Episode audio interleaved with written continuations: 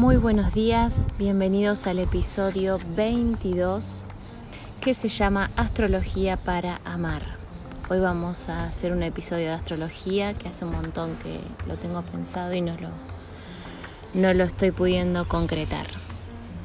Bueno, eh, si escuchan viento, eh, este fin de estoy en la costa y hoy no es un día muy lindo, pero no quería dejar de, de grabar porque tenía ganas de que sea hoy el episodio de, astrología, que tenemos la luna nueva en Pisces, que después les voy a hablar eso, pero primero quiero hacerle una breve introducción.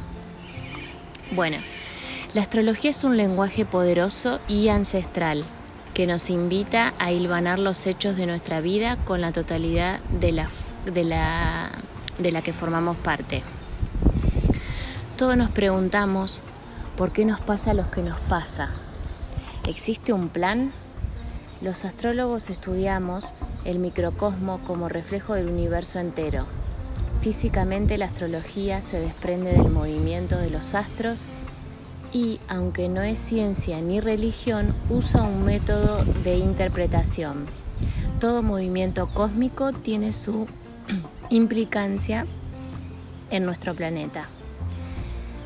Así, la luna llena es una forma que genera energías particulares en la Tierra y en la psiquis humana. Cualquier cuerpo sensible lo puede experimentar.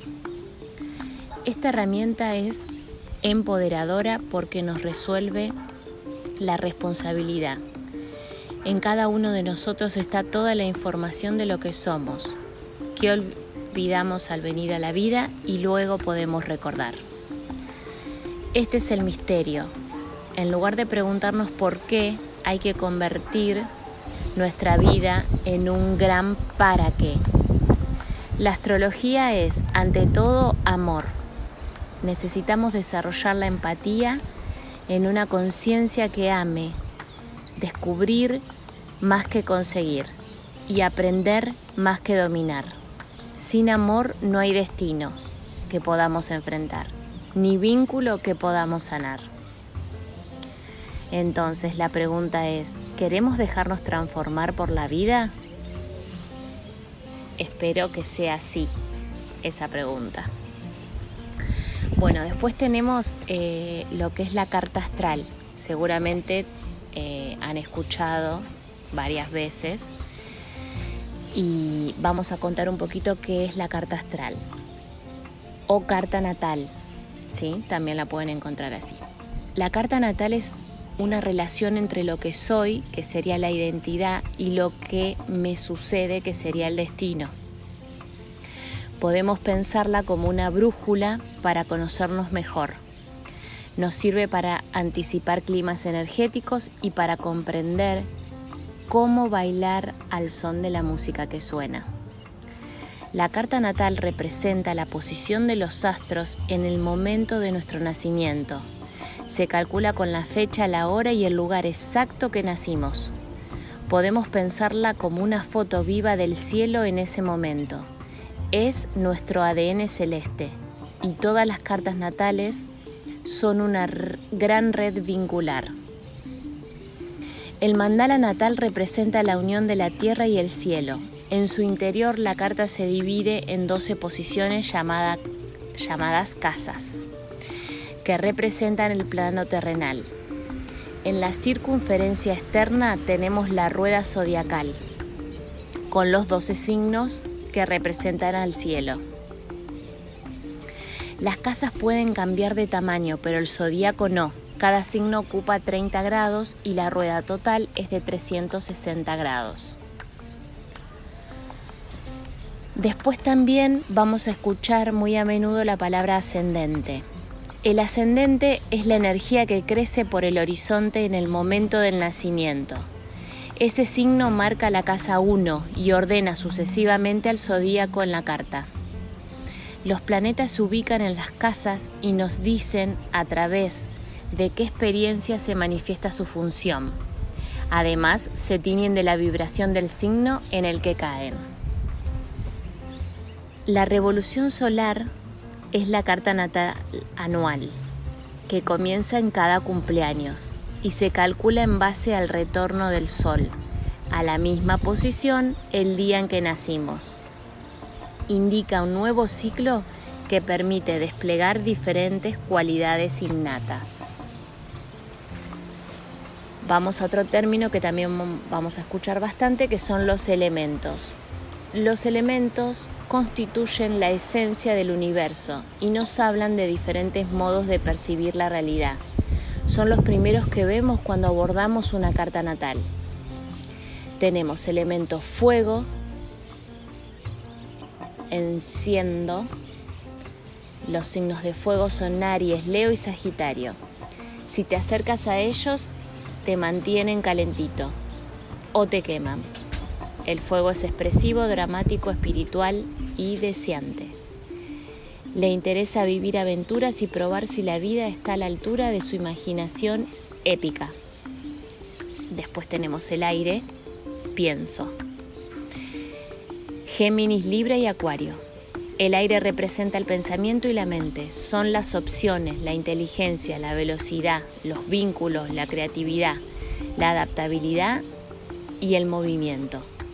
El aire le interesa debatir, teorizar y conectar. Luego pasamos a tierra, toco. Hablamos de Tauro, Virgo y Capricornio tienen que ver con el mundo terrenal. Les interesa evaluar la realidad y observar qué lugar ocupan las cosas. La Tierra es concreta, estable, leal y de procesos lentos pero seguros. Y por último tenemos a agua, siento.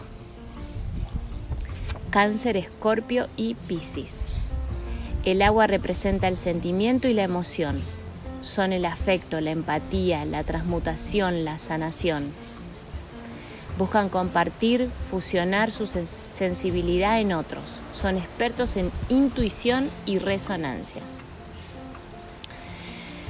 Bueno, luego tenemos unas combinaciones, por ejemplo, el agua y la tierra tienen energía receptiva, prefieren indagar hacia adentro.